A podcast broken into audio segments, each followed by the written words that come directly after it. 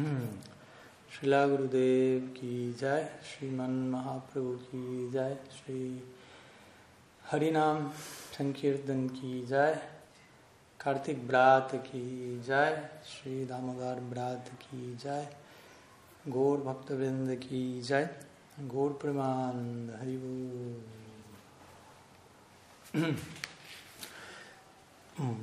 Bien.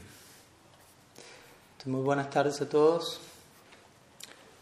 Más que bienvenidos y estamos finalmente llegando a lo que es el cierre, tanto de, del mes de Kartik como de nuestro ciclo de charlas relacionados al mes de Kartik, al menos aquí en, en Argentina.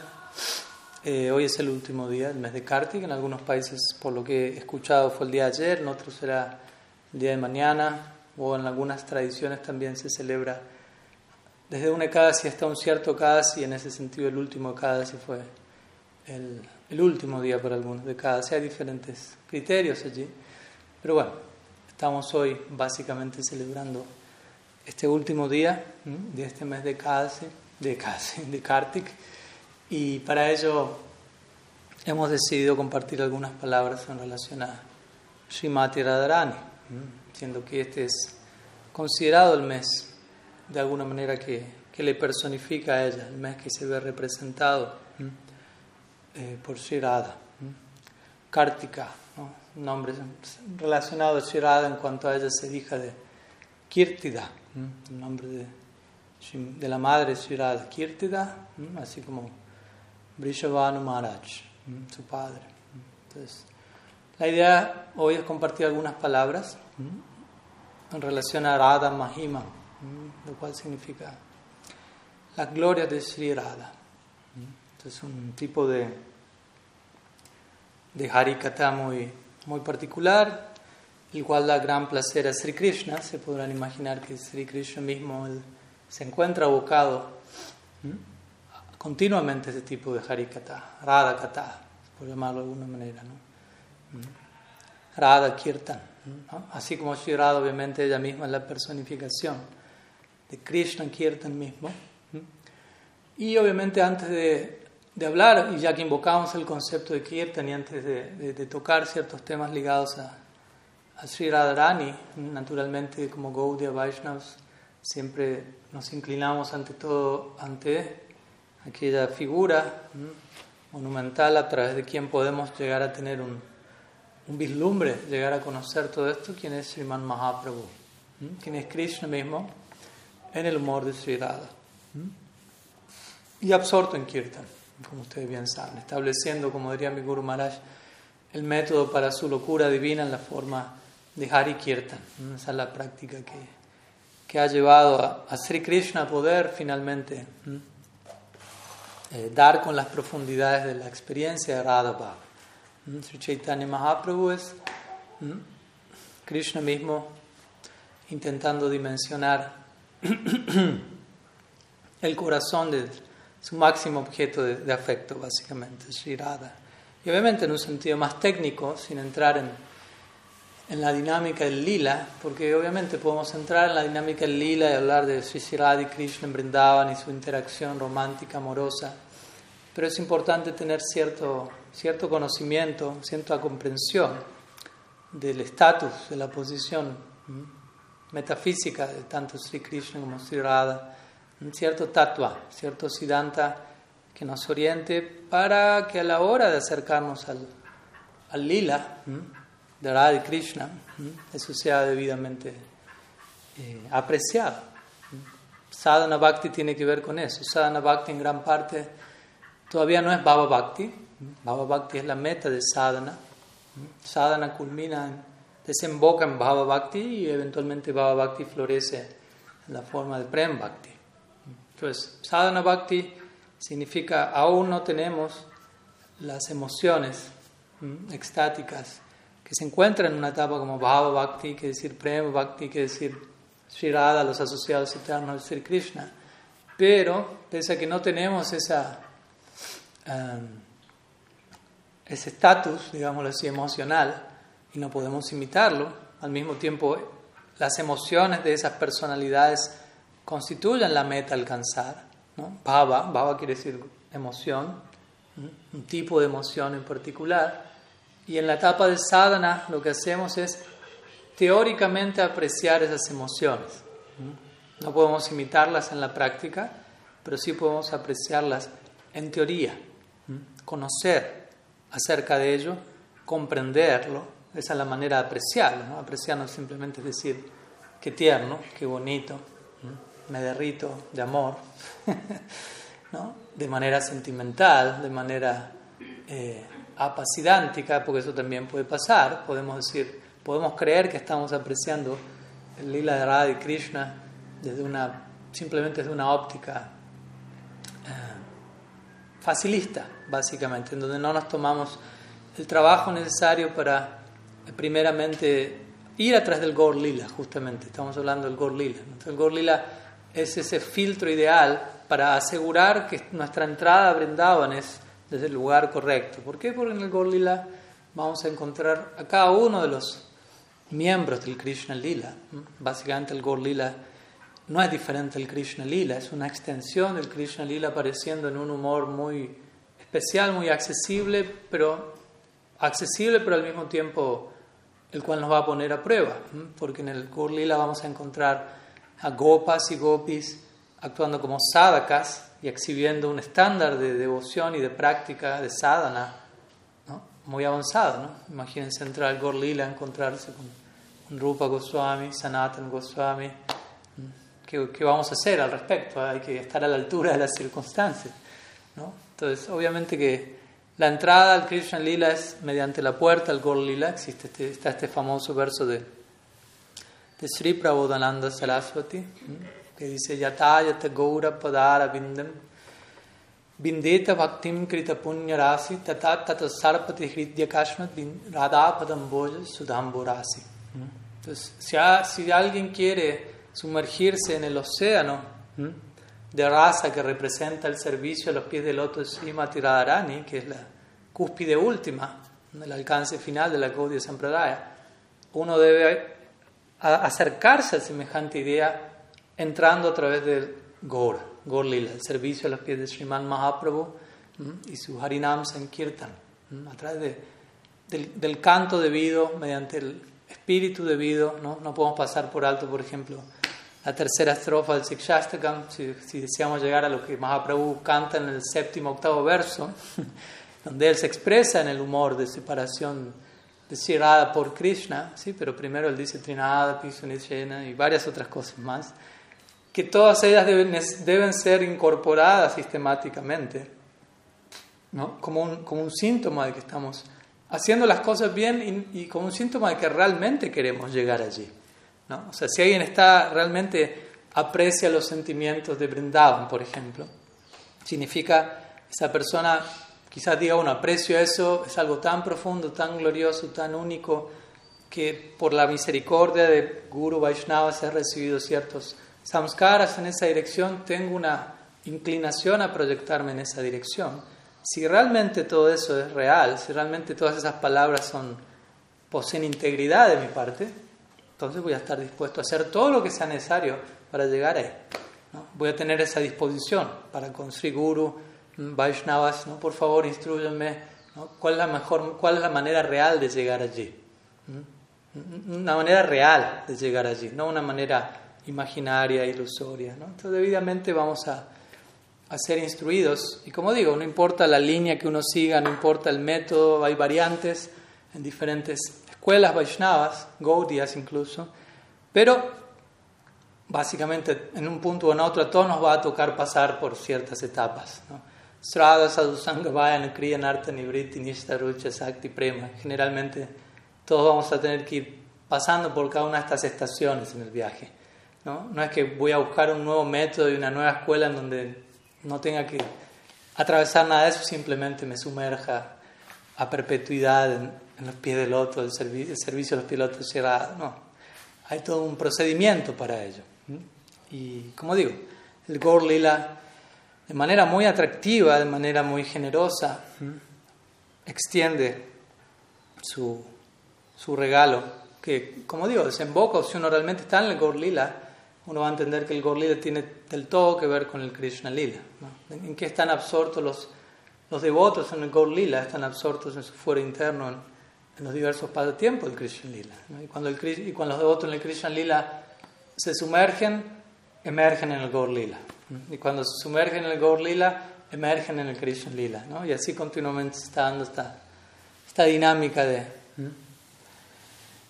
de manifestación simultánea en estas dos lilas que son las metas últimas a alcanzar en la, en la Gaudiya Sampradaya. Entonces, como digo, es importante comprender, ¿no? dimensionar la magnitud de, lo que estamos aquí intentando abordar. Shirada es la personificación del Swarup Shakti de Hari, ¿no? de Sri Krishna. Krishna es conocido como Shaktiman o el supremamente energético, como ustedes saben y el supremamente energético se ve acompañado de diversas potencias, Maya Shakti, Jiva Shakti y Swarup Shakti especialmente, en pocas palabras. Y este Swarup Shakti, que reside internamente en Bhagavan, se dice que cuando se expresa por fuera de él, por decirlo de alguna manera, alguna manera estamos hablando fuera, dentro, hasta un punto podemos lidiar con estas dinámicas tridimensionales, pero cuando eso se expresa más allá de él en la forma de diferentes devotos y asociados, eso le lleva a Bhagavan a obtener el más elevado tipo de ananda. Jiva Goswami declara esto. Bhagavan experimenta diferentes tipos de ananda. El mismo es ananda, ananda maya vyasat. Él es rasa, rasa, rasa, Pero se dice cuando su Swarup Shakti se expresa por fuera en la forma de sus devotos, eso le da a él un tipo especial de Ananda, que se conoce como Swarup Shakti Ananda o mm, Bhakti Ananda. Por encima de Swarupa Ananda, Manasa Ananda, Aishwarya Ananda, diferentes Anandas que provienen de, la propia mente de Bhagavan, de su Aishwarya, el más refinado tipo de Ananda que Krishna experimenta, y sabemos que Krishna está consagrado a experimentar Ananda, se da en la figura de sus devotos, sí, obviamente, al decir devotos, en última instancia estamos hablando de Shimati Radharani como la personificación última del principio devocional. ¿Mm? Em, entonces es el ejemplo que se da a veces, ¿no? Así como un flautista puede soplar y eso hace un sonido, puede silbar, pero si el flautista consigue un bansuri, una flauta de bambú y, hace el mismo soplido, a través de esa caña el sonido es otro mucho más placentero. Entonces, de la misma manera, cuando Bhagavan experimenta Ananda a través de la, siguiendo la analogía, la flauta de sus devotos, lo que surge como resultado de eso es mucho más placentero. Para Bhagavan, para sus devotos, para todos. Entonces, Shimati Radharani es esta personificación de, de, la energía interna, Antaranga Shakti, de la energía devocional es la personificación misma de, de, la más elevada emoción espiritual, a veces conocida como Mahabab. Krishna es conocido como Rasaraj, Srimati Radharani es conocida como Mahabab Sarupini. Entonces, Rasaraj significa que Krishna es el degustador máximo de todos los rasas, de todas las experiencias devocionales, estéticas, extáticas, etc.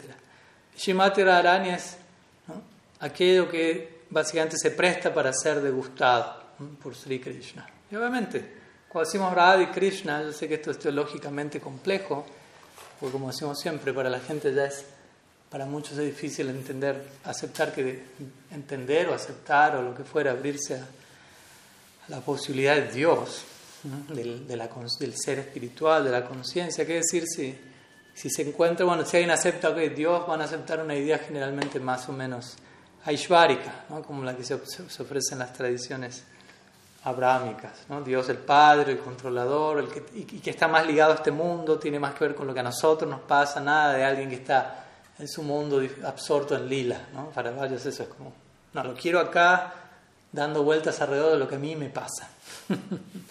En otras palabras, quiero un Dios, ok, acepto a Dios, pero que sea un Dios que esté demasiado, muy atento a lo que a mí me pasa, que me esté sirviendo, básicamente. Otras personas tendrán una idea del absoluto en términos más impersonales, pero para pocos es difícil conseguir una idea como Krishna en Eso es algo muy, muy específico, requiere ciertos samskaras, ciertos bhakti samskaras, cierta asociación que nos predisponga en esa dirección. E incluso si uno logra llegar a este, a este punto de decir, ok, Krishna es tu Bhagavan Swayam, Krishna es la suprema personalidad de Dios, pero luego aparece en escena quien es su contraparte, ¿no? en donde también hablamos de ella como Dios en un sentido, aunque ella representa el principio de Shakti y Krishna Shakti Mam, pero Shakti y Shakti Mam son uno y diferente al mismo tiempo. Achintya Veda a ver, diferencia y no diferencia. Entonces Radha y Krishna en un punto son un alma en dos cuerpos. de vuelta, hasta un punto lo podemos hablar en términos porque hablando hablamos de cuerpos, no estamos hablando de los cuerpos tal y como nosotros los concebimos, ¿no? Porque el cuerpo de Krishna no es diferente de Krishna. ¿no? Si la Jiva Goswami establece en su Bhagavad Sandarbha, dedica toda una serie de capítulos explicando los ornamentos de Krishna son Krishna. ¿no? Las armas de Krishna son Krishna. No es que está Krishna y sus armas. ¿no? Todo en el plano absoluto es una extensión de él. Los atuendos de Krishna son Krishna. Por eso cuando Krishna nace, por ejemplo, a, Vasudevi de Baki, él no aparece como un bebé normal, sin ropa. Aparece con todos sus ornamentos, con todos sus atuendos. Porque es parte de su ser, parte inseparable de su identidad, de su swarup. Entonces, eh, ¿qué está estableciendo? Ah, ok, sí. Cuando hablamos dos cuerpos, una misma persona, ¿no? entendamos, Krishna es su cuerpo, no, es que el cuerpo de Krishna y, el alma de Krishna. No estamos hablando de cosas separadas como nosotros los podemos experimentar ahora aquí. ¿Mm? Si yo me saco, no sé, mi, la remera, ¿Mm? no es que hay algo menos en mí, aunque si uno está muy apegado a la remera uno lo va a sentir así. Pero en el caso de Krishna, todo lo que le acompaña, sus atuendos, sus ornamentos, sus atributos, todo es Él.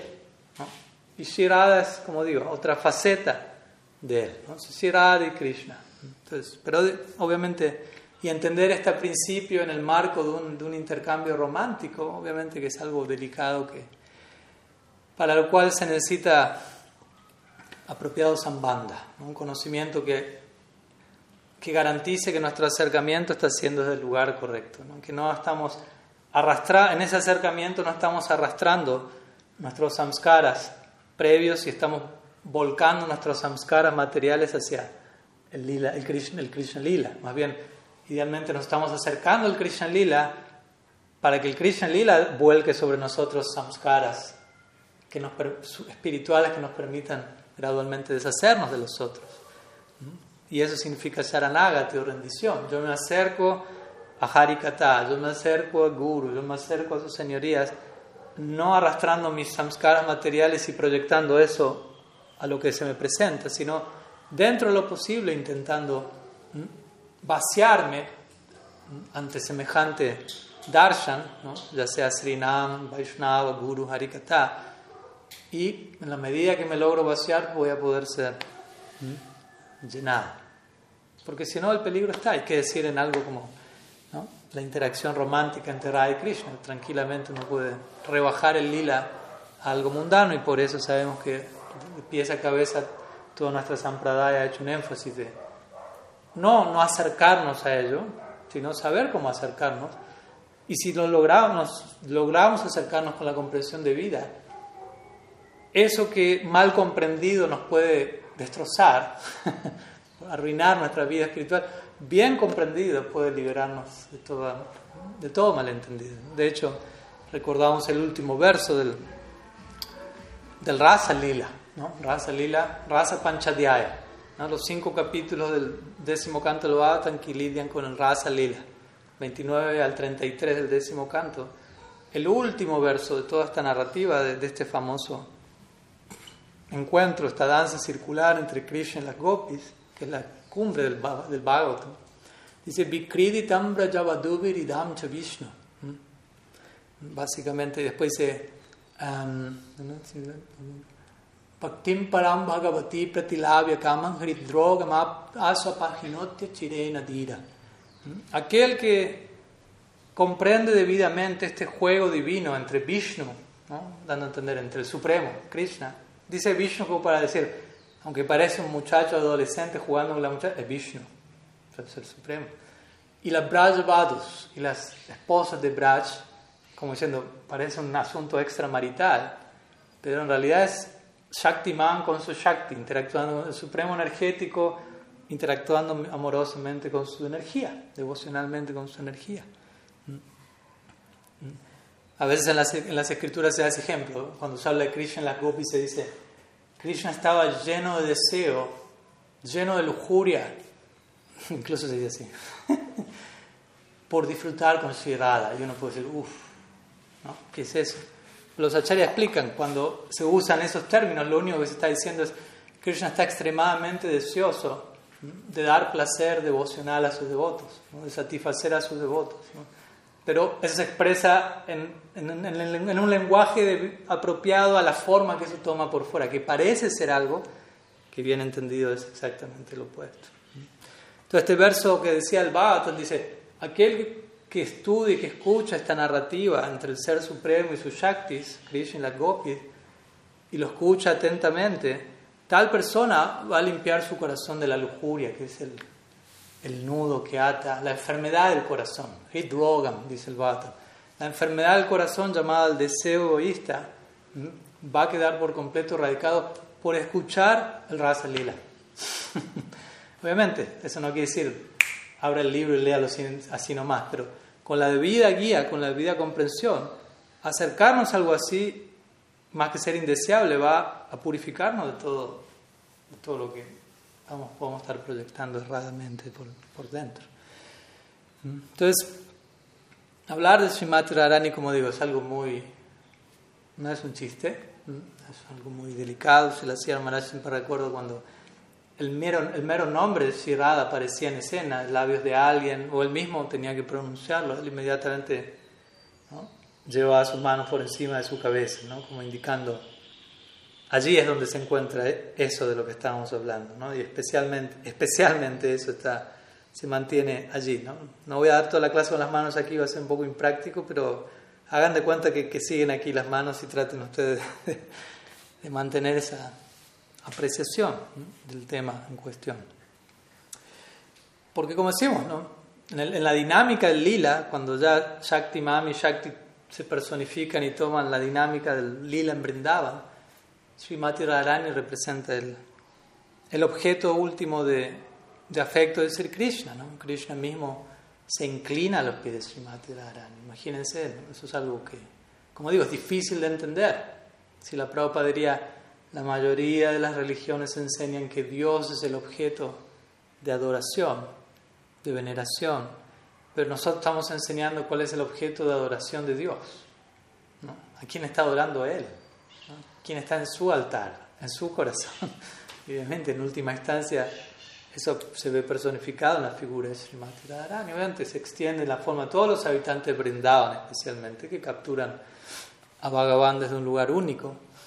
Pero Srimati Radharani ocupa ese espacio principal, en ese altar. Entonces, Sri Krishna le ha sentido se siente extremadamente gustoso cada vez que él inclina su cabeza entre los pies de De vuelta, el universo entero está ofreciendo oraciones a Sri Krishna, está cayendo a los pies de Sri Krishna, pero Sri Krishna está ofreciendo oraciones y cayendo a los pies de Sri Radha, lo cual es una vuelta de tuerca muy, muy confidencial. Esto originalmente, históricamente hablando, es, comienza a ser develado por por ejemplo, por Jayadev Goswami en su Gita Govindam, Dehi Palavam Mudara, él dice, ¿no? donde Krishna le cae a los pies de Srimati Radharani. Y recordamos la famosa historia, ¿no?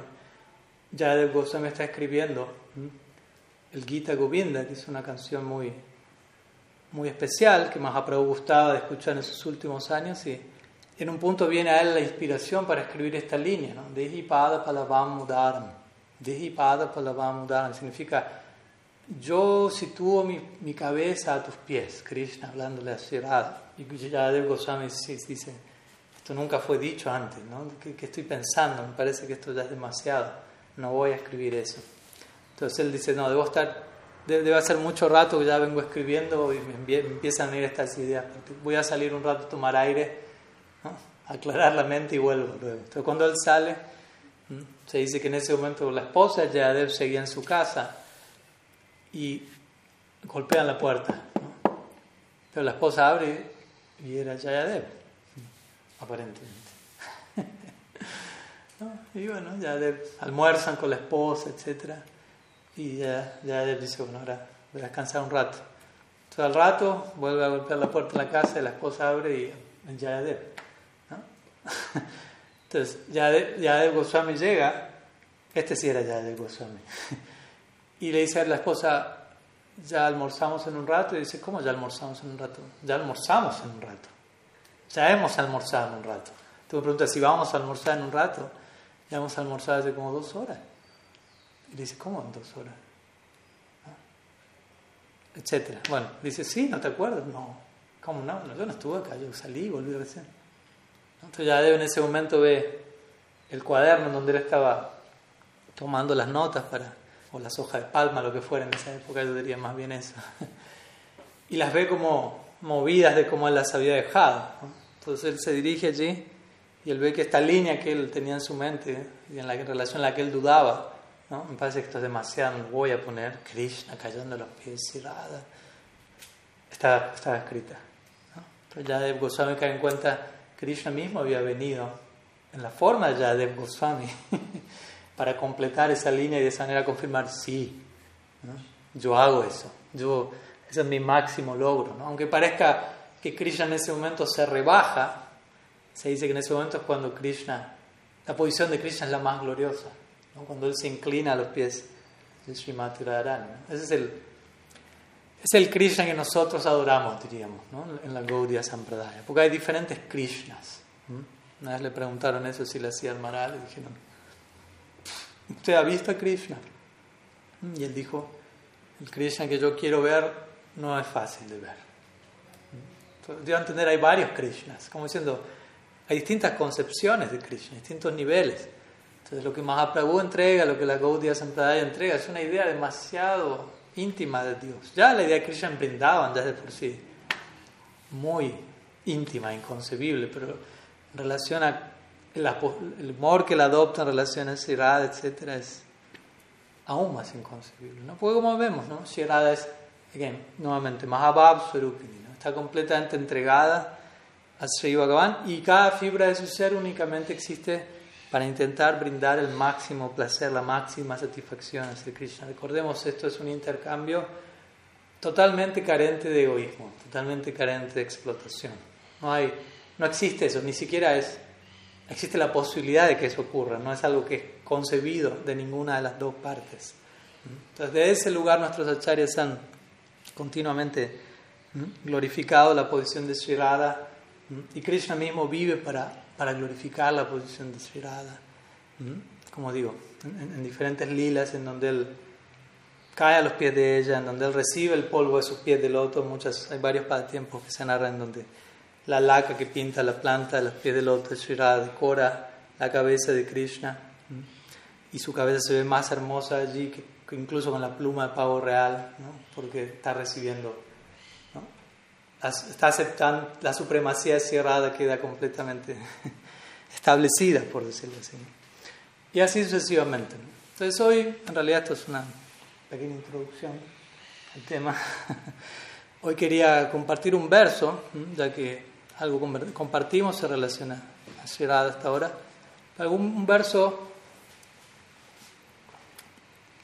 de un libro conocido como Radha Rasa Sudanidi. Este es un libro bastante eh, confidencial, compuesto por Sri Pad Prabodhananda Saraswati, quien era uno de los asociados de Sri Chaitanya Mahaprabhu, quien compuso diversas obras en sánscrito, Chaitanya Chandramrita, Radha y otros. Y este es un libro de más de 200 versos, todos dedicados a, Srimati Radharani, ¿no? donde principalmente Prabodhananda Sarasvati, el ora. Interesantemente, Prabodhananda Sarasvati es Tungavidya Saki, una de las Asta Sakis, de las ocho Sakis centrales que acompañan a Sri Radha. Pero a la hora de componer esta obra, él ora a través de los versos en el humor de una manjari aunque él no es una manjari, pero se ve especialmente inspirado en este Radha Rasa Sudanidi, Y él se expresa a lo largo de estos versos en, el humor de una manjari, aspirando al servicio de Srimati Radharani. En cada uno de los versos, diferentes oraciones que develan diferentes pasatiempos. Es una obra muy, muy especial y es uno de los principales libros que contienen eh, este tipo de, de oraciones ¿no? en relación a Manjari Radha Rasa Sudanidhi. Principalmente hay tres libros: Vilab Kusumanjali de Raghunath Goswami, Utkalika Balari de Rupa Goswami, Radha Rasa Sudanidhi de Prabodhananda Saraswati. Que de vuelta son libros muy confidenciales, ¿no? uno tiene que saber cómo acercarse a ellos, no, hay que, no debe uno precipitarse de forma independiente sin las bendiciones de los Vaishnavas, pero en cierta etapa de la práctica, si alguien tiene una genuina afinidad en una dirección como esta, obviamente este tipo de literatura es udipana, ¿no? representa un, un apropiado estímulo para uno desarrollar el, el cultivo, la afinidad en una dirección en particular. Te vamos a compartir un verso de esta obra que es el verso número 18. Un verso muy bonito en donde Sripad Prabodhananda Sarasvati Thakur va a invocar en varias ocasiones siete veces la palabra Sindhu. Sindhu. Sindhu significa océano. Y a la hora de definir siete atributos de Sri Radharani, ¿no? en, en relación a ella siendo un océano de este atributo, este atributo, este otro atributo y haciendo un paralelo con una serie de océanos que se describen en las escrituras en relación a este mundo. Entonces, este es el verso 18. Si uno va a Seva Kunja en Vrindavan, uno va a ver que todos los doscientos y tantos versos raros sudaníes están todos tallados en mármol en las paredes, en el, en el Seva Kunja también. Si lees sánscrito, va a ver que están ahí. Entonces, el verso dice así.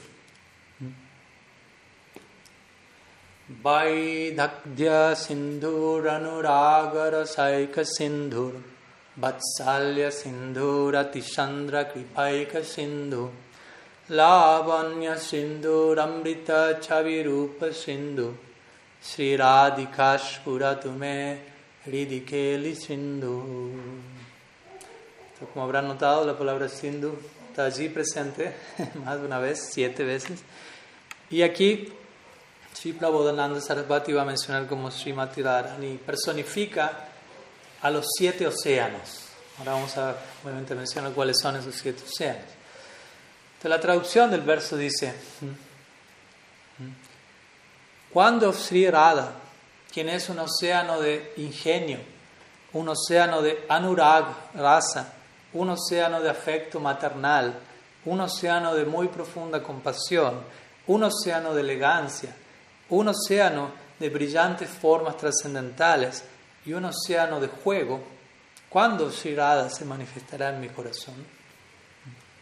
Este es el, el verso básicamente, ¿no? de Srila Prabhupada Saraswati Ki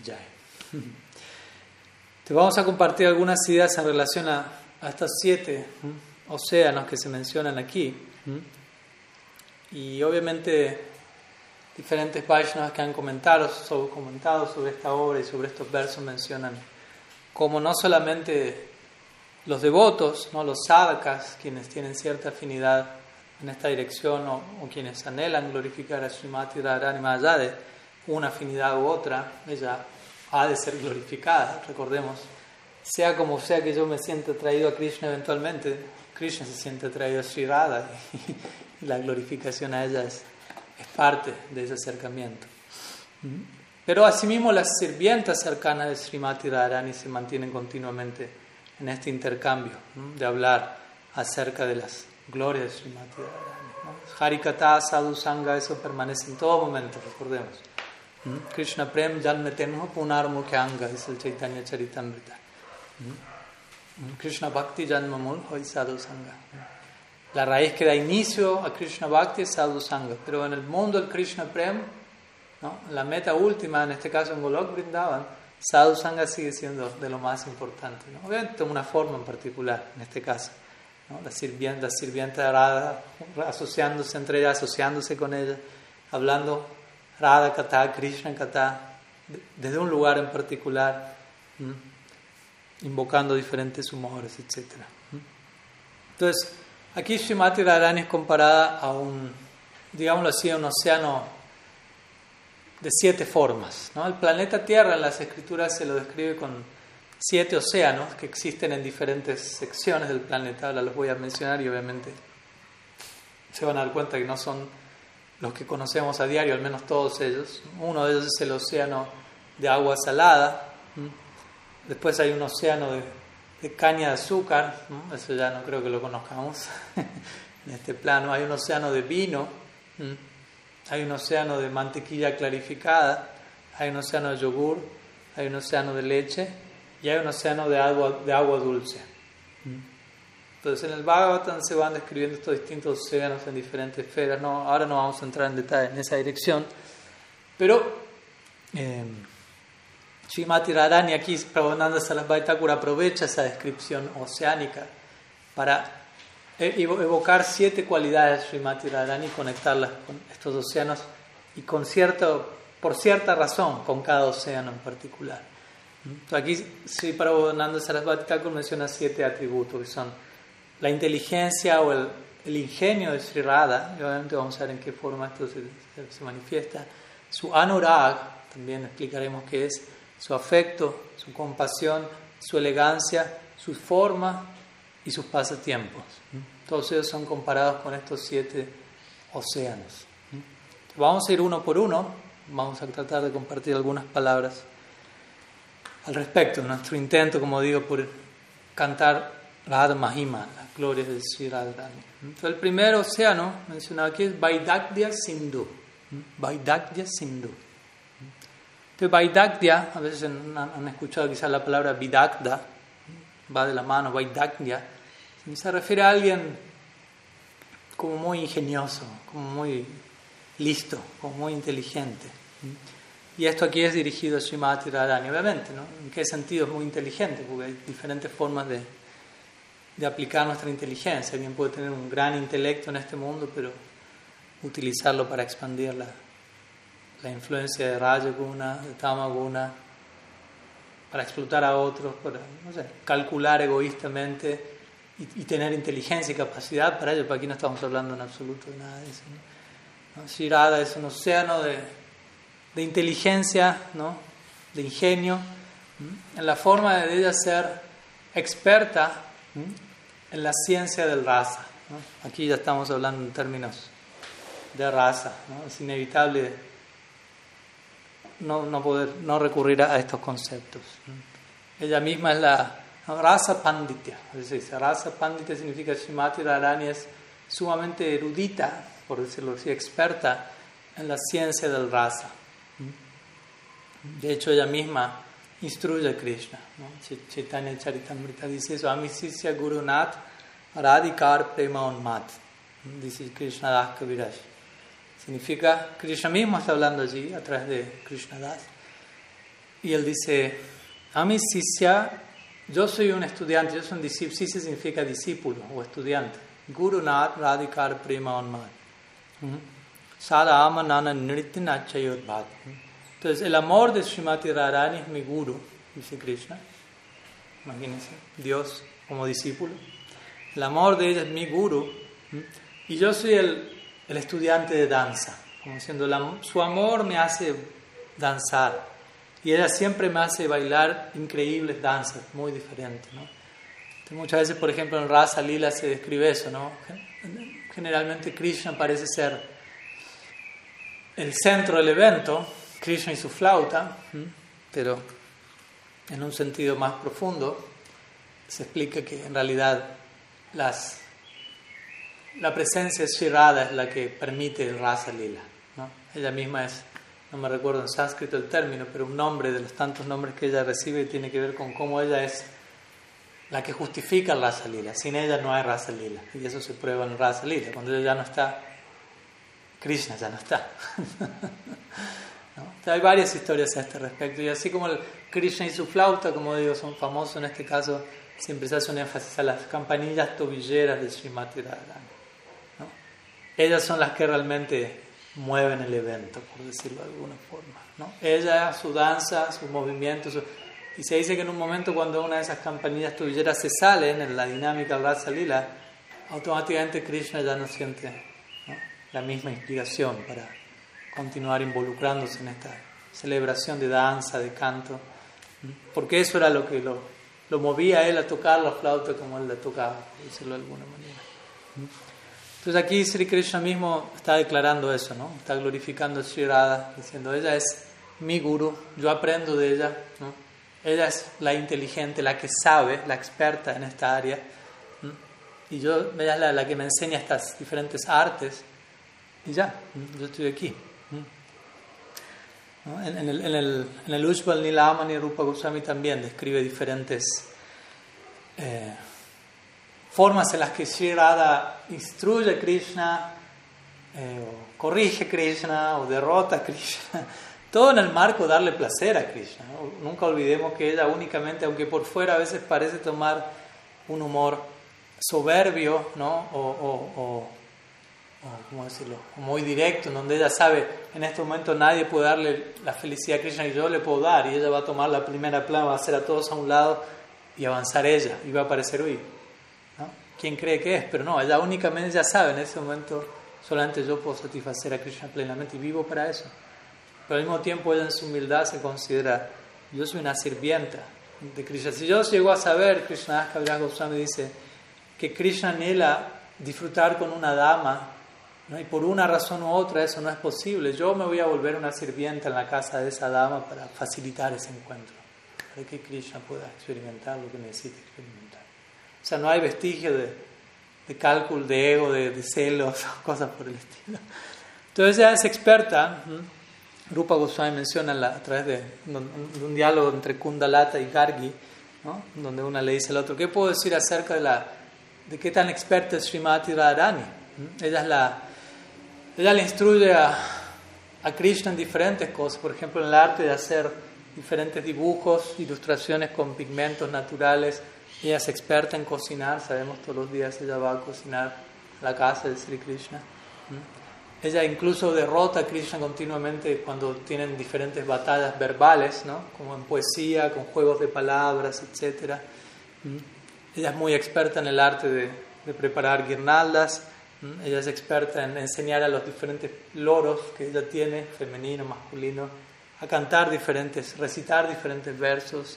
¿Mm? Ella es experta en derrotar a Krishna en el juego de dados. Esos son otros pasatiempos que se dan todos los días al mediodía. ¿no? juego de dados donde Radha y Krishna están jugando y obviamente hay, cada cual está con sus asociados, ¿no? Hay alguien que hace de, de referee, de árbitro, por decirlo así, se pone algo, no algo, una apuesta, ¿no? Se pone en juego la flauta de Krishna y la vina de Srimati Radharani.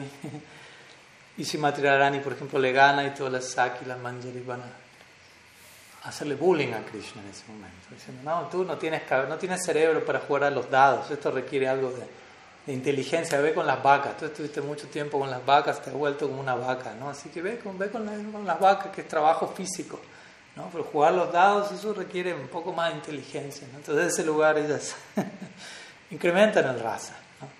Un nombre de Krishna es Ajita. Ajita significa el inconquistable, aquel que no puede ser vencido. Pero aquí vemos todas las formas en las que él es derrotado y es feliz por ello, ¿no? Por su irada. Entonces, debido a su inteligencia, Srimati Radhani aquí, Vaidakya Sindhu, compara un océano de inteligencia y ese océano de inteligencia se compara a un océano de agua dulce. Recordemos, hay siete océanos y hay un paralelo entre el uno y el otro. Vamos a la segunda virtud o segunda cualidad, que es, ella es un océano de Anurag, Anurag Sindhu. Entonces, Anurag, quizás recuerdan, Significa aquel tipo de, de, desarrollo del prem, ¿no? el amor divino tiene diferentes niveles de desarrollo, sneha, mana, pranaya, rag, anurag, bhav, mahabhav, etc.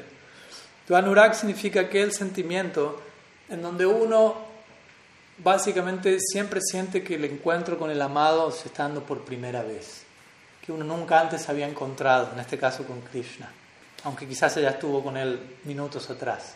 Pero la naturaleza de Anurag es que el afecto se va renovando continuamente y la belleza del amado va incrementando continuamente, hasta tal punto que uno siente, nunca, nunca pasó, ¿quién es él? ¿No? Yo le preguntar, ¿quién es él? Y estuvo hace unos momentos con Krishna. Entonces, desde ese, lugar, Shimati Radharani considera la dulzura de Krishna es siempre fresca, en continua actualización, como decimos, y ella siempre incrementa su gusto por esa dulzura. Traten de imaginar eso, traten de imaginar, o sea, uno no experimenta eso continuamente porque generalmente uno ya conoció algo por segunda vez, por tercera vez, y, y eso que uno conoce no es que se mantiene incrementando la belleza y la dulzura en todo momento, y uno incrementa su apreciación de. Y por eso al tiempo uno se, se aburre, se cansa de ciertas cosas, pero tratemos de trasladar esto a algo que no tiene esos límites. ¿no? La belleza de Krishna no tiene límites. Es Ananya Shidam, ¿no? Siempre en aumento. O sea, no, no se detiene. Tratemos de concebir dentro de lo posible. No se detiene la dulzura, el, el avance de la dulzura de Krishna. Pero tampoco se detiene la capacidad de Shimati Radharani para degustar esa dulzura. Más bien se dice que el uno inspira al otro. ¿no? La belleza de Krishna en aumento inspira la, entrega a esa dulzura de Shimati Radharani. La dedicación de ella incrementa la dulzura en Krishna. Y así como a veces se dice, se una competencia en donde ninguna de las dos partes aceptan derrota. Entonces no tiene límite y el hecho de que cada cual esté renovando y actualizando su dulzura y su gusto por esa dulzura hace que la experiencia sea siempre nueva, porque ya no es la misma dulzura que antes, que hace un minuto atrás, aumentó, y ya no es la misma capacidad de gustar esa dulzura, aumentó. Entonces eso da esa experiencia de oh, primera vez. ¿Qué es lo que uno a veces en este mundo proyecta o anhela, ¿no? O sea, cuando uno se enamora por primera vez, uno quisiera quedar en eso. un reflejo pervertido de lo que pasa en el mundo espiritual de Radha Krishna, permanentemente, pero obviamente sin explotación alguna. ¿Mm? Por ejemplo, hay, hay, una sección en donde también Rupa Goswami, el Uchpal Nilamani, narra una, una historia. En una ocasión, Simati Radharani y sus amigas, junto con Lalita, etcétera, se encontraron con Krishna. Y Krishna quedó como desconcertado por el afecto de Sri Radha. Entonces, para bromear por un momento con Sri Krishna, Srimati Radharani junto con sus amigas se, se, dirigen a otro bosquecillo, se esconden en otra parte. ¿no? Entonces Srimati Radharani está con las gopis, Krishna está en otro lugar que perdió el conocimiento debido a la intensidad del afecto de Sri Radha. Una y otra vez se describe esto en las escrituras. Ananga, un nombre, cuando uno canta el Kama Gayatri, una de las últimas palabras es Ananga. Ananga es un nombre de Cupido, Krishna, Cupido en un punto. Y Ananga significa aquel que no tiene angas. Anga significa como miembros corporales, porque Cupido es considerado que en una ocasión, el Cupido de este mundo, en un momento quiso tentar a Shiva y Shiva, Mahadev, lo redujo a cenizas con su mirada solamente. Y a partir de ahí Cupido no es que dejó de existir, pero se volvió invisible, lo cual empeoró la situación, porque ahora sigue estando, pero nadie lo ve. Entonces, también Krishna obviamente en Brindavan es el cupido trascendental. Y en este caso el nombre que se le da es Ananga, que decir sin miembros corporales. Se refiere a cuando Krishna, debido a la intensidad del amor de Sri Radha, él queda tan abrumado por eso que él pierde el conocimiento y pierde conciencia de sus miembros corporales. Desde ese lugar se refiere a cuando Krishna queda derrotado por la intensidad del afecto Radharani, básicamente. Entonces Krishna quedó desmayado en algún bosquecillo por ahí. Y aquí está Sri con las gopis, que habían estado hasta hace un momento con Krishna. Entonces están en el bosque y una Lalita, por ejemplo, pronuncia el nombre de Krishna, hablando acerca de Krishna. ¿no? Entonces Srimati Radharani le dice a Lalita, ¿no? Oh muchacha, ¿qué es eso? Dice, ¿quién es aquel cuyo nombre tú acabas de pronunciar? Pero no jugando, sino en serio. Krishna, ¿no? ¿Quién es él? Y Lalita, como, continuando con, con el lila, dice, quien sea que él fuere, ¿Qué te importa a ti eso? Shira dice, pero yo necesito saber quién es esa persona, porque estoy preocupada acerca de cómo mantener mi voto como una dama casta luego de haber escuchado ese nombre. Como diciendo, luego de haber escuchado el nombre de Krishna ya no puedo, mi mente ya no está tranquila. Entonces la Lita responde, pero si tú siempre estás jugando con él, ¿no? como diciendo, te mantienes ejecutando lila con Krishna. Y si Radharani dice, ¿estás, ¿estás bromeando? Yo nunca me he encontrado con ese muchacho. Acaban de estar con él, recuerden. Pero no estaban bromeando, estaba hablando en serio. Y la Lita le dice, oh, mojite. Mojite significa muchacha ilusionada, como confundida. ¿no? Es que tu conocimiento ha quedado cubierto debido a tu intenso deseo. Yo acabo hace unos momentos de llevarte a ti donde Él. Entonces Shimati Rarani en ese momento, como que por un momento cae en cuenta y recuerda y dice, oh Saki, tú hablas la verdad, es cierto. En esta vida Él ha aparecido ante mis ojos hoy, pero por un segundo nomás, tal como un relámpago. Entonces en ese sentido Shimati Rarani considera, sí, estuve con Krishna, pero fue tan breve ese encuentro que es prácticamente comparado a nada. Anhelo estar con Krishna nuevamente. También eso es lo que acontece en su, su mundo de separación. Pero este es el segundo océano que tiene que ver con este anurag, con esta experiencia que lleva Srimati Radharani y a Krishna también, aunque hoy nos estamos concentrando desde esta perspectiva, a ser definida como anuraga sindhu, o un océano de anurag. Y este océano es comparado al océano de leche. La leche significa, como decimos siempre, afecto, como la leche materna, como la leche que da Gomata, la madre vaca, etc. Todo anurag tiene que ver con una forma muy refinada de afecto. Entonces vamos a ver que hay una conexión entre el, contenido de un océano y del otro. Vamos al tercer océano. No se me ahoguen, por favor. El tercer océano es Vatsalya Sindhu. Entonces, ¿qué es Vatsalya? Relación paternal, maternal, pero también se refiere como a como al, ser compasivo con, con los menores a uno, por decirlo así. Es una forma de ser paternal o maternal, ¿no? Ser como compasivo, misericordioso con el pobre, con el bajo, el caído, etc. Entonces, diferentes formas en las que esto se aplica a Shrimati Radharani. Ella es obviamente, por un lado, como dijimos, el océano de Anurag, el océano de inteligencia en el marco del rasa, etc. Pero también es un gran océano de Vatsalya, de afecto maternal. Y aquí viene un punto importante, porque generalmente lo que escuchamos es que ¿no? los expertos en la ciencia del raza, ellos describen que ciertas combinaciones de razas no son compatibles. Entonces, Srimati Radharani, por ejemplo, ya se encuentra en Madhurya raza con Krishna. Y se dice que Vatsalya raza no es compatible con Madhurya raza. ¿Mm? No en el sentido de que se lleven mal el uno con el otro, pero sí en el sentido de, por dar un ejemplo, Um, no sé, en la noche las gopis se quieren encontrar con Krishna. Madhurya Rasa va para ese lado. Pero en la noche Vatsalya Rasa, Yashoda, quiere que Krishna se quede durmiendo en su casa. ella ni sabe que, las gopis están esperando, pero, pero, en su psicología, su idea es que Krishna descanse. ¿No? Porque mañana tiene un día muy largo y va a jugar con sus amigos, va a salir con las vacas, va a estar cansado. Descanse, descanse, descanse. ¿no? Pues las gopis están pensando otra cosa en ese sentido se habla de ¿no? cierta incompatibilidad. Si las gopis están con, con Krishna y en, aparece en escena mayor, eso, ¿no? por eso es que Balram, que en un sentido representa a Vatsalya también, el hermano mayor de Krishna, él nunca aparece en los pasatiempos íntimos de Radha y Krishna, porque eso crearía cierta inhibición. Entonces, pero en realidad se dice que la posición de Srimati Radharani es tal que ella vuelve compatible estas razas que en general de otra forma serían considerados incompatibles. ¿Mm? Por ejemplo, se dice que Srimati Radharani, como mencionamos hace un rato, ella va todos los días a cocinar a Anandishwar, a la casa de Krishna, el palacio de Nanda Maharaj, todos los días en la Nitya Lila, en Golok Vrindavan.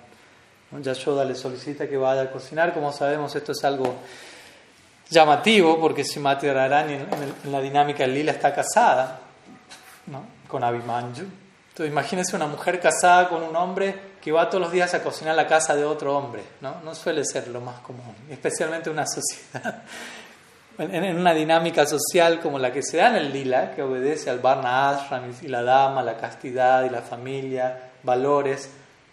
¿No? Entonces, ¿qué dirá el, vecindario? ¿no? Que esta muchacha está yendo a cocinar la casa de otro todos los días. Entonces, Yatila, quien es la suegra de Radharani, como ustedes saben, en un punto no Dice, no, ya esto es demasiado. ¿Qué ella yendo todos los días a cocinar la casa de ese Krishna? Que sé que tiene mala fama, que sé que es un mujeriego, básicamente, que siempre está intentando, ¿no? Yo quiero cuidar la castidad de, de Sri Obviamente, como dijimos el otro día, Yatila cumple un rol también ahí, no es que, hay que eliminarla. Es importante su, su participación completamente. Cada una, cada participación, cada personaje cumple un rol crucial en todo el, entramado del lila. Entonces, eventualmente ya piensa que Shirada no, no vaya más allá, esto lo narran algunos escritos, y ahí es donde obviamente eh, Purnamasi aparece en escena, ¿no? que es la guru de Vrindavan, y le va a decir a, a, a, Yatila, ¿no? que porque había muerto una vaca, un ternero en la casa de Yatila, y dice, bueno, esto pasa porque no estás enviando Shirada a la casa de Krishna. ¿no? Yashoda, la reina de Vrindavan, si ella solicita eso, hay cierta bendición aquí. Si tú la envías a Radharani todos los días, vas a obtener gran fortuna. Y en el lila, Yatila es alguien como muy codiciosa. Entonces, hoy, si, si Radha va todos los días, Yashoda le da joyas, le da ganado, todo. Nuestra, mi Abhimanyu va a volverse más afortunada, etc. Y si no haces eso, le dice si todo se va a perder. Entonces, Yatila en ese marco la la envía a Simatirayana. Y Simatirayana en ese momento dice, no, no, yo no quiero ir, soy una dama muy casta, no tengo nada que hacer en la casa de otro hombre. Se hace la difícil en ese momento y Yatila como que empieza a desesperarse, que fue la que antes le dijo no vayas más y ahora le está diciendo, no, no, va, ve, ve. Dice, no, no, no, no, no, yo lo pensé bien, no quiero hacer nada fuera de la casa de, de, alguien que nos... Y, y allí Yatila comienza como... y finalmente obviamente ella termina yendo y todos los días cocina allí. Entonces el, cocinar, que es todo un lila que se describe como Shirada va hacia Nandishwar en el camino con tanto anhelo por Sri Krishna como las gopis le acompañan adornando sus oídos con Krishna Kata, como ella llega, ella sola la recibe con el tremendo Vatsalya, derramando sus lágrimas y considerándola como su misma hija y, sintiendo, tú deberías estar casada con mi Krishna.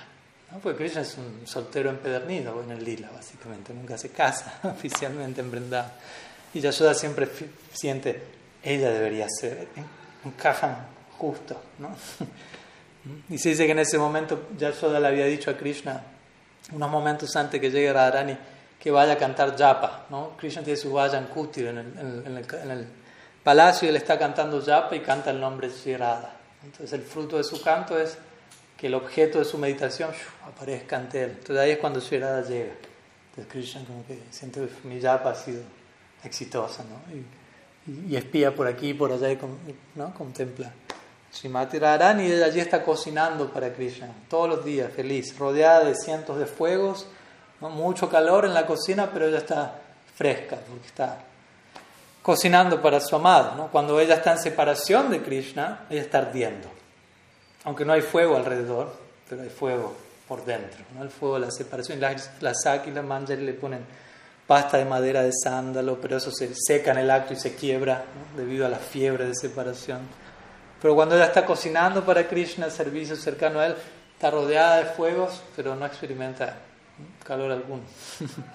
Entonces, en ese sentido, se dice que el cocinar de Srimati Radharani para Krishna es un tipo de, de vatsalya, ¿no? como cuando uno le da de comer a cocina para alguien y le da de comer a alguien, es una manera de, de expresar ese tipo de afecto, interesantemente. Así como también, obviamente, el, afecto maternal que ella expresa para con sus sirvientas íntimas, especialmente las manjaris, que, que, tienen una relación con Srimati Radharani en Dasyam, la, relación se conoce como Radha Dasyam, pero obviamente el Dasyam no es una servidumbre vaikuntesca o algo por el estilo, hay una amistad también allí, hay diferentes ingredientes, hay sakya, hay cierta amistad entre Shirada y las manjaris, hay una confianza y una intimidad, hay vatsalya, ella por un momento se comporta maternalmente con ellas, etc. Y todo eso sea en el marco de Madhurya, del el romanticismo entre Sri y Krishna, que las manjaris experimentan por extensión. Entonces, debido a que hay mucho de este océano de Vatsalya en Srimati Radharani, se dice que, ya hablamos del océano de leche, ¿no? y se dice que el yogur es, el océano, es la esencia de la leche. De la misma manera como el yogur es la esencia de la leche, y la leche es afecto, y acá estamos hablando de un afecto sustancial, Vatsalya, este océano de, de Vatsalya es comparado al quinto océano que es yogur. O sea, el quinto océano que mencionamos antes, esta sería el tercero, la tercera cualidad. Entonces, tercera, vamos allí. Pasemos a la cuarta. Shimati Rarani es un océano de compasión, un océano de profunda compasión, es descrito en este verso con eh, Sindhu. Kripa significa mercy, compasión. Entonces, obviamente se refiere a, ella es el lado compasivo, Krishna es conocido como un océano de misericordia y Krishna Karuna Sindhu, pero Sri Radha es especialmente considerada, a veces la llama el lado compasivo de Krishna, una forma de decirlo, Krishna es compasivo y ella es extremadamente compasiva y Krishna es extremadamente compasivo. y ella aún más. ¿no? Y, por eso Mahaprabhu. ¿no? Mahaprabhu es conocido como Mahabadanya Avatar, el más generoso descenso divino. ¿Por qué? Porque es Krishna en el humor de su Radha. Por eso esa compasión tan especial que hace a todo este Audaria Lila. ¿Mm? Entonces, se dice que ella está siempre bañada en corrientes de, de extrema compasión. A veces escribe no solo que su corazón se derrite en compasión, sino que el cuerpo de Srimati Radharani se derrite en compasión. Lo cual uno no suele escuchar de eso, ¿no? Ok, el corazón se le derritió como una forma de decir, pero su ser entero. Entonces Mahaprabhu mismo mostró eso, ¿no? Mahaprabhu mismo se menciona que enseñó al mundo eh, cómo el cuerpo puede derretirse en compasión, ¿no? al él asumir el humor misericordioso Entonces, siendo que el cuerpo de Sri se derrite en compasión, entre otras cosas, no solo en compasión para con su devoto, ¿no? Él siente profunda compasión por Sri Krishna, interesantemente, la dinámica del lila. Cuando Krishna está muriendo en separación de ella, lo cual acontece a diario, y Krishna toca su flauta, ¿no? y en ese sonido la flauta Srimati Radharani puede captar la agonía en separación en la que Krishna se encuentra, ella experimenta un tipo de compasión y, sale corriendo sin consideración alguna para intentar satisfacer, aliviar la necesidad de su amada. Entonces, siendo que, que ella se derrite en compasión, este océano de compasión se puede comparar a un océano de, de gui, que el gui tiene que ver con algo derretido también. Entonces ahí como vemos una conexión entre un océano y el otro. Vamos a la quinta cualidad que es Lavanya Sindhu.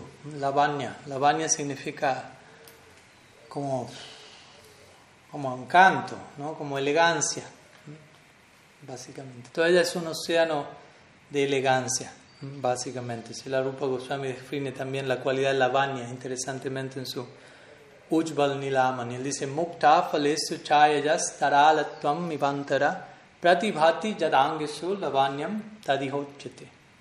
Quiere decir, con el lustre, dice aquel lustre que emana de cada uno de los miembros corporales y que brilla por, por dentro y hacia afuera, es llamado lavanya. Entonces dice que ella es un océano, Srimati es un océano de este lavanya. Se dice que los ojos de Krishna se comparan a, peces, porque los peces están inquietos, ¿no? Gente no ve el pez frenado los ojos de Krishna están siempre mirando en la dirección de ese Lavanya. En Srimad Bhata, los ojos de Krishna se conocen como Lavanya Shara, o la esencia de toda elegancia, que están siempre buscando, por seguir la analogía de los peces, saltar y zambullirse en el océano de, de Lavanya, que representa Srimati Radharani. Krishna se, arroja allí para nadar por siempre. Y se dice que Sri Krishna, debido a que Sri Krishna se ve continuamente intoxicado en el sentido trascendental de la palabra, al contemplar esta elegancia en y también sus las sirvientas y amigas de Srimati Radharani se ven intoxicadas al ver a Sri Krishna intoxicado de esa manera. Todos experimentan un tipo de intoxicación. Este océano Lavanya es comparado al océano que mencionamos antes, que es el océano de vino en este mundo el vino, en este mundo y en el otro, es una sustancia intoxicante. Pero de esa manera se establece ese paralelo aquí. Océano de la baña, el océano de esa elegancia que intoxica a Krishna, como también a veces lo compara Krishna como un, con un abejorro, y así con un, bueno, con diferentes flores, como un loto o la flor que fuere, y, y Krishna acercándose como un abejorro a esa flor para beber el polen. Y a veces en la noche el loto se cierra y el abejorro queda atrapado dentro. Y uno dice, problema. Pero para el abejorro no es problema. El abejorro está intoxicado saboreando el néctar de la flor del loto. De la misma manera, Krishna como un abejorro se ve. Madhusudan, Madhupati, diferentes nombres de Krishna con esta idea de abejorro, se acerca a beber este lavanya sindhu, a sumergirse, ya sea Krishna como un pez, Krishna como un abejorro, utilicen la analogía que gusten. Y por eso se lo compara a un océano de, de vino, por la intoxicación que Krishna experimenta en relación a Sierada, que las gopis experimentan al ver la intoxicación de Krishna y así sucesivamente. Como sadhakas no hay que intoxicarse, pero vamos a ver que eventualmente hay todo mundo intoxicación, pero que es producto de, del afecto desinteresado, nada más y nada menos. Vamos con el sexto océano, nos quedan dos, dos de estas cualidades que en verdad es una forma de resumir algo interminable, es Amrita Chavi Rupa. Shirada es un océano de, de formas trascendentales. O, también se lo traduce como ella es la forma del néctar brillante, su forma de por sí. Como un vasto océano que brilla. De vuelta, es Sarup Shakti, no, no es un brillo ordinario, no es una luz ordinaria, es la luz del afecto, es Mahabhava Swarupini, la personificación del más elevado éxtasis. Entonces es el amor más profundo que pueda haber, que sea posible. El amor por Krishna más profundo que exista, ella revela eso, al extremo. Entonces, este océano, que tiene que ver con la forma de Srimati Radharani, obviamente aquí estoy resumiendo, cada una de estas cualidades dan para ser detalladas y descritas y conectadas profundamente pero una breve mención en el día de la fecha, mi introducción a este, a este mundo oceánico, salpicar, al menos orar para ser salpicados con unas gotas de, de este océano, ¿no? si aún no tenemos la capacidad de zambullirnos allí, vivir en sus profundidades por siempre, al menos algunas gotas que lleguen a nosotros y comiencen a brindarnos bhakti adhikar. Entonces, debido a que este océano de las formas brillantes y raras tan dulce en comparación, eh, es comparado, perdona, a qué océano nos quedan dos océanos, y uno de ellos es el océano de caña de azúcar, lo cual es algo dulce. ¿no? El que ha probado caña de azúcar sabe, ahí hay dulzura. Por eso nuestra escuela también se llama Gaudia, Gaudia Vaishnavismo. Gaudia no solo se refiere al área de Gouda Mandal, Bengal, Navadvip, etc., sino Gaudia también viene del concepto de Gur, que tiene que ver con la melaza, con, este con esto que se hace a partir de la caña de azúcar. En Bengal está lleno de caña de azúcar, la tierra de la caña de azúcar. ¿Por qué Bengal, donde Mahaprabhu vino, es, es la tierra de, de Audaria, pero Audaria tiene que ver con la distribución de Maduria. Maduria significa dulzura. Y ahí se conecta esta idea de dulzura, Maduria, Gur, Gouda, Gaudia. Entonces, y todo eso en última instancia nos habla de, de Sri Radha, porque Mahaprabhu es, como dijimos, Krishna en el humor de ella. Y el último océano que Sri representa es eh, un océano de, de juego, básicamente en pocas palabras. La expresión que se utiliza es Keli Sindhu. Keli. Keli significa juego, básicamente. Entonces ella representa un océano de, de espíritu dispuesto al lila, básicamente, ¿no? donde lo cual nos habla de cómo ella se mantiene ejecutando diferentes lilas con, con Sri Krishna, diferentes olas de raza que van surgiendo en el océano de los pasatiempos de Sri Radha, que incluso Krishna, ¿no? a veces se hace, se hace este paralelo, ¿no? la capacidad de Sri Radha para ocuparse en lila es tal, es tal como un océano, y Krishna, que es el cupido trascendental de Brindavan, como dijimos, él no, el se compara el corazón de Krishna con un bote, ¿no? y él no se atreve a situar el bote de su corazón en ese océano porque ve que ese océano es tan profundo, está tan agitado por diferentes olas que representan los movimientos amorosos, extáticos, así como un botero de este mundo ¿no? tiene temor de mantener su bote en el Ganges si hay altas olas que pueden hacer que el bote termine quién sabe dónde. Entonces, este océano, Kelly Sindhu, este océano de lila, el juego divino, es comparado al primer océano de la lista, que era el océano de agua salada. Entonces uno puede decir, bueno, ¿cuál es el cuál es el significado de esto? ¿no? Ciudad es un océano de lila y se compara eso al agua salada, o un océano de agua salada. ¿no? Y el punto es básicamente el siguiente. si uno bebe agua salada, muere, básicamente. El océano se puede ver muy bonito, pero el agua salada no es eh, comestible, no es, no es, apta para el consumo humano. ¿no? puede tomar agua dulce, pero no agua salada. Entonces la idea aquí es que cuando de la misma manera, ¿no? cuando uno, como dijimos hace un rato al comienzo de esta charla, cuando uno escucha, cuando uno habla, repite, canta, con fe, con debida comprensión acerca de los pasatiempos de Sri Sri Krishna, Rasa, Lila, los que fueran, debidamente uno se limpia de todo pecado, uno se libera de toda impureza, de la enfermedad del corazón, como dijimos, incluso, el deseo egoísta. Pero cuando uno malinterpreta esos pasatiempos, es decir, si uno intenta imitarlos, uno perece. Hasta ahí llegó todo. Así como uno si, uno contempla el océano de agua salada, eso es algo muy placentero, pues si uno intenta bebérselo, hasta ahí llegó uno. Entonces, de la misma manera, como mencionaba, ¿no? y eso es lo que ocurrió también, esas advertencias se dan al cierre del Rasa Lila, ¿no? cuando Sukadev Goswami menciona a Maharaj Parikshit, ¿no? incluso, eh, ¿cómo decirlo? nadie debería imitar estos pasatiempos de Sri Krishna con las gopis y aquel que lo haga se va a destruir a sí mismo. ¿no? ¿Mm? ¿Por qué? Porque esa persona no tiene la capacidad de lidiar con semejante carga. ¿no? Y él da el famoso ejemplo de, Mahadev, de Shiva, quien él bebió un océano de veneno, como ustedes saben, cuando se estaba dando la, la batida del océano para generar néctar entre los asuras, los devas. Lo primero que sale es un veneno muy mortífero llamado Kalakuta y, y amenaza con acabarlo todo. Y allí Shiva, representando al guru, él bebe ese veneno, pero no lo traga, lo mantiene en su garganta. Eso representa la capacidad del guru de lidiar con los anartas del discípulo, sin verse afectado por eso, pero ayudando a sobrellevar eso.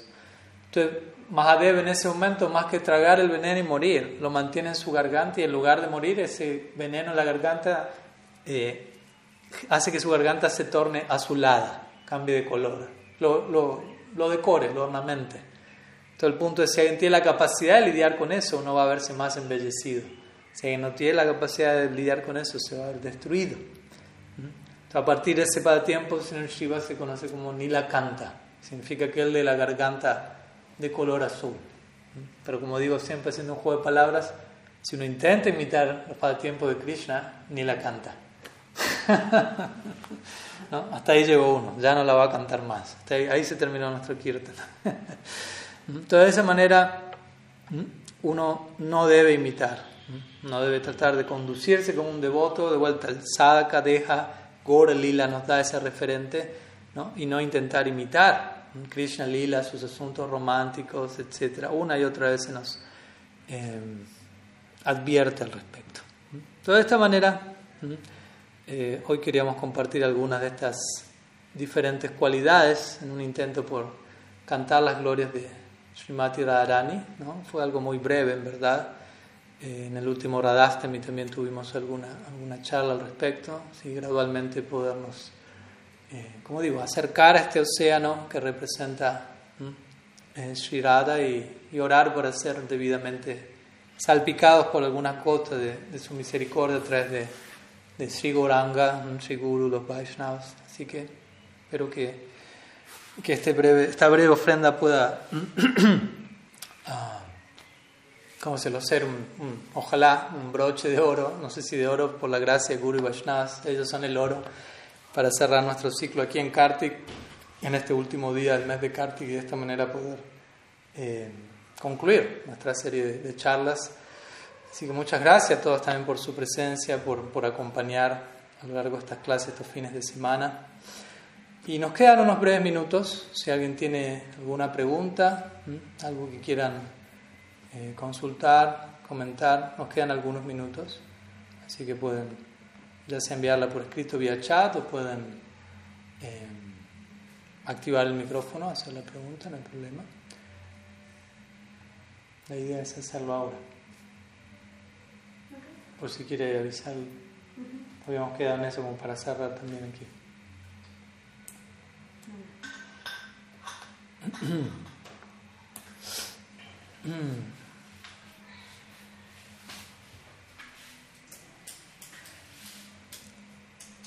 ¿No? Parece que no hay ninguna consulta por allí. A ver si envió algo vía chat.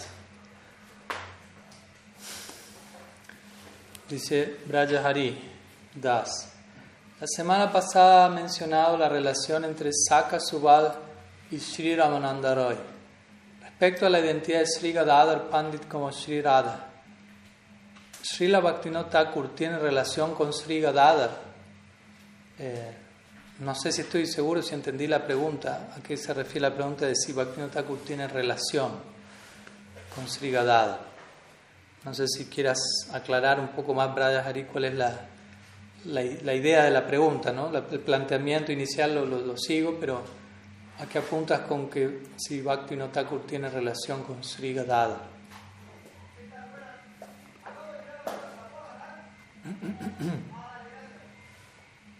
Puedes aclarar algo y si no, bueno, puedo responder algo, obviamente. Mientras voy respondiendo algo, y, antes de llegar a ese punto, pero, pero bueno, básicamente, obviamente, hablar de Gadadhar Pandit es otro tema muy extenso, que, obviamente nunca, nunca está de más. Ah, ok, ahora entiendo. Eh,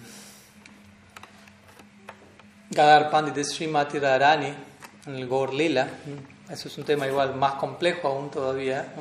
Ya es teológicamente complejo, como dije, concebir la idea de Krishna, aún más su vínculo romántico con Sri Radha, Dios en dos formas, aún más la forma Mahaprabhu, quien es Krishna en el humor de Sri Radha, y aún más entender que, aparte de Mahaprabhu ser Radha en el sentido de estar en el humor de ella, Sri Radha existe separadamente en el Gorlil en la forma Gadadhar Pandit.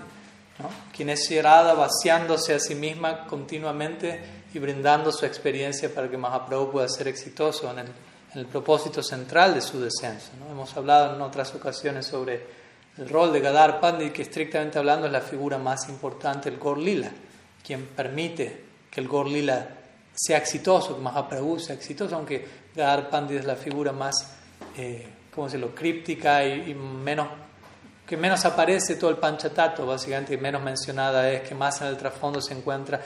Cuanto más avanza el Gol cuanto más Mahaprabhu sobre Arada va, más Gadar Pandit ve disminuida su posición en el, sentido de estar brindando su propio Bhav a, Mahaprabhu y por ende Gadar Pandit desapareciendo detrás del telón mientras que Mahaprabhu se, se baña en la gloria ¿no? de saborear Radha Pero entendido apropiadamente, esa desaparición de Gadar Pandit representa ¿no? la mayor de todas las glorias y lo que la lleva a, la primera plana, por encima incluso de Mahaprabhu.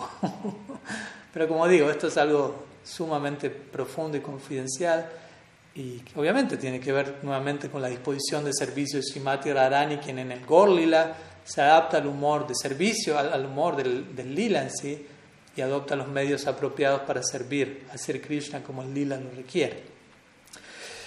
Entonces, en relación a la pregunta, eh, y Gadar Pandit son la misma personalidad. No, no, yo creo que obviamente imagino de dónde viene la pregunta en relación a algo que fue mencionado por, por Bhaktisiddhanta Sarasvati Thakur, en donde él tuvo una, una visión de Gadar Pandit expresándose a través de Bhakti Thakur y de Swarup Damodar, haciéndolo en la forma de Gorky Shordas Babaji. Pero al mismo tiempo sabemos, ¿no? que Bhakti Thakur es Kamala Manjari, Gaur Kishore Das Babaji es Guna Manjari. Entonces no es que son que es Kamala Manjari, Gadar Pandit y Bhakti Thakur al mismo tiempo, ¿no? O sea, en el Gaur Lila Bhakti Thakur es Bhakti Thakur, ¿no? no es Gadar Pandit. ¿no? Y en el Krishna Lila es Kamala Manjari, no, no es Sigrada. ¿no? Pues si no, la implicancia de decir Bhakti Thakur es Gadar Pandit, que decir, bueno, es Srimati Radharani en el Krishna Lila. y él claramente dejó, estableció soy Kamala Manjari. Pero el punto al que, al que Bhaktisiddhanta Sarasvati Thakur iba es que, y que Sila Maharaj compartió eso principalmente, es que Bhaktisiddhanta compartió eso de manera muy íntima, no para hacerlo algo abierto, amplio, que en un momento él tuvo una visión en donde Gadar Pandit se expresaba en la forma Bhaktivinoda Thakur y Swarup en la forma de Das Babaji, pero también entendamos qué significa eso, ¿no?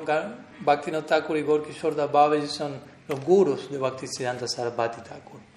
Y como sabemos, el guru ¿no? representa dos, dos principios. ¿no? El guru es el devoto de Krishna, pero el guru también es Krishna en un sentido. y, es importante entender esta, esta aparente paradoja en el principio Guru Tattva. Sakshak tarit vena samasta saster uktastadava vyata eva shadvihi. Kintu praborya priya eva Entonces él es Sakshat Hari, dice Vishwanath Chakravarti Guru. Sri Guru es Hari directamente, Sakshat.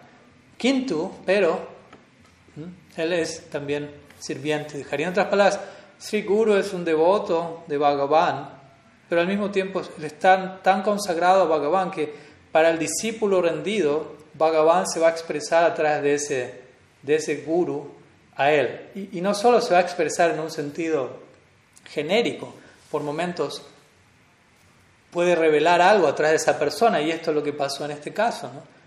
Bhaktisiddhanta viendo en Bhakti Nota Gadadhar Pandit. Pero no necesariamente significa que en todo el sentido de la palabra Bhakti Nota es Gadadhar Pandit. Pero él es el guru de Bhaktisiddhanta, y Bhaktisiddhanta obviamente es un discípulo más que rendido. Eh, y él tuvo esa visión, ¿no? a través de su guru. Krishna mismo se manifestó, en este caso Sirada en la forma Gadadhar, se expresó a través de su guru. ¿no? Y Swarupdama se expresó a través de Gorkishore y su otro guru, su Diksha Guru. Similarmente, Bhaktivinoda él menciona en su Jaiva Dharma algo similar cuando él habla de, de Vijay Kumar y Brajanath, que son los dos, digámoslo así, caracteres centrales de su novela trascendental. El Jaiva Dharma es una novela escrita por Bhaktivinoda devocional obviamente. Y ellos, estos dos devotos son discípulos de un mismo guru. Y uno de ellos tiene afinidad por Madhurya Rasa y otro tiene afinidad por eh, Sakya Rasa. Y su guru, obviamente, tiene una afinidad, no es que tiene dos afinidades o tres o cuatro. Pero, cada, pero estos dos discípulos, obviamente devotos muy avanzados, como uno va a ver al estudiar la obra, ellos contemplan por momentos a su guru y ven en su guru a la Lita Saki y a Subal. De vuelta, no quiere decir que el guru es la Lita Saki, el guru es Subal, pero estas personalidades que son como los líderes a seguir en la eternidad para los que tengan esa afinidad, Madhurya y Sakya respectivamente, se, aparecen en la forma del guru ante el discípulo. De vuelta, el guru era el mismo, pero para un discípulo él aparecía como Subal, para otro aparecía como Lalita.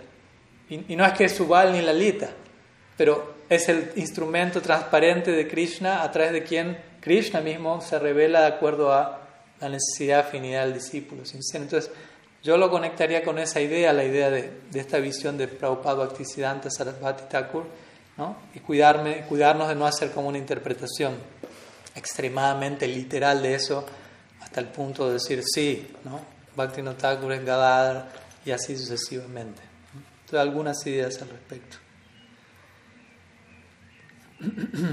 Bueno, tenemos una pregunta de Ana Purna, la, atiendo brevemente y ya con eso vamos cerrando. Vamos a estar teniendo Damodar, así que los vamos a invitar a, participar a distancia también de, de Damodar aquí, como nuestro último Damodar de este año, básicamente. La pregunta de Ana Purna dice si podría hablarnos un poco más sobre el nombre de Radhika y relacionarlo, si es que la, si es que la tiene, con este Anurag que menciona. Pues Radhika es otra variante de, de Radha, y obviamente el nombre Radha o Radhika o Radharani, todos ellos tienen la, su raíz, si se quiere, proviene de la palabra Aradhana. Aradhana. Aradhana significa adoración. Entonces, Radha quiere decir adoradora, la adoradora suprema. ¿no? Que obviamente, como vemos, la adoración que ella le presta a Krishna no es una adoración como a veces uno piensa de adorar, ¿no? con cierta formalidad, y ritual y distancia y, protocolo, por decirlo así, sino que es la más plena forma de adoración, ofreciéndose a sí misma de pies a cabeza de la manera más intensa, y eso tiene que ver aquí con el anurag, espontánea. Entonces, básicamente, es el nombre, así es como aparece el nombre de Shirada mencionado en el Srimad Bhagavatam, no de forma directa, sino a través de Parokshabad, que significa lenguaje indirecto, donde se dice Anaya, Anaya, ¿cómo es? Anaya Radito Nunam Bhagavam Haririshvara. Janno Vihaya Govindaprito Yamanayat Raha. Cuando Krishna desaparece, Rasa Lila, en ese momento tan crucial, las gopis salen a buscar a Krishna, ellas encuentran que hay un par de huellas aparte de, las de Krishna y concluyen, oh, Krishna nos ha dejado a todas y se ha ido con esta gopi y dice, Anaya Aradito Nunyan, Aradito, esta gopi lo ha adorado a él de manera especial y por eso él, ella está ahora con él en un lugar recluido y todos nosotros hemos quedado atrás. De vuelta, no dice Shirada directamente, pero indirectamente se sugiere ¿no? el tipo de servicio que ella le ofrece a Krishna de tal punto que sin ella todas las demás gopis presentes no son suficientes para Krishna. Todas las demás gopis en verdad son expansiones de Shirada, que representan diferentes emociones que en Shirada se encuentran todas presentes al mismo tiempo. ¿no? Los acharyas la han descrito de esa manera. Entonces Radha Radhika, Radharani, Radharani es la reina de, de este Aradhana.